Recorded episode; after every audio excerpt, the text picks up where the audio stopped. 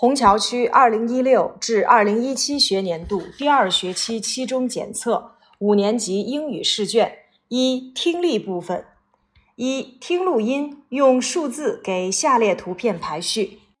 Number one, Peter often helps his mother do some housework. Peter often helps his mother do some housework. Number two, I can draw pictures in the art club. I can draw pictures in the art club. Number three, we have English lessons in the English language lab. We have English lessons in the English language lab. Number four, I have a new toy boat. I have a new toy boat. Number five, you shouldn't pick flowers. You shouldn't pick out flowers. Part Two 听录音，选择与你听到的单词含有相同元音音素的单词，并将其字母编号填入括号内。Number one, teacher, teacher. Number two, me, me. Number three, kite, kite. Number four, playing, playing. Number five, jump, jump.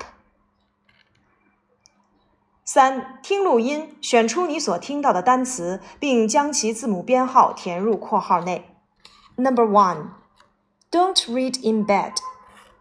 Don't read in bed. Number two, I want to buy a new motorbike. I want to buy a new motorbike. Number three can I have a new skirt? Can I have a new skirt? Number four, there's one Chinese lesson today. There's one Chinese lesson today. Number five. This toy plane is 83 yuan. This toy plane is 83 yuan. Part 4. 根据所听到的问句，选择正确的答语，并将其字母编号填入括号内。Number one, Would you like some bread? Would you like some bread? Number two, What can I do for you? What can I do for you? Number three, Are these English books yours? Are these English books yours? Number four, can I help you? Can I help you? Number five. Which one do you like? Which one do you like? Part five. 听录音，判断下列各句的表述是否符合规则。符合的用 T 表示，不符合的用 F 表示。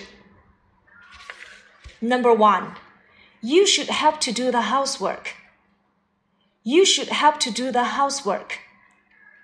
Number two, you should eat in class.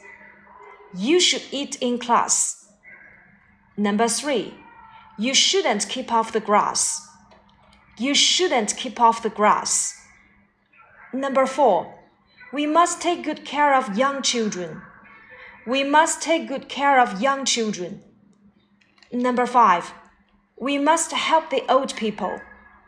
We must help the old people. Part Six 听录音，填入所缺单词。Number one, Can I try on this coat? Can I try on this coat? Number two, I want to buy a toy train. I want to buy a toy train. Number three, I don't like art. I don't like art. Number four, children should help the old people. Children should help the old people. Number five, please keep your room clean. Please keep your room clean.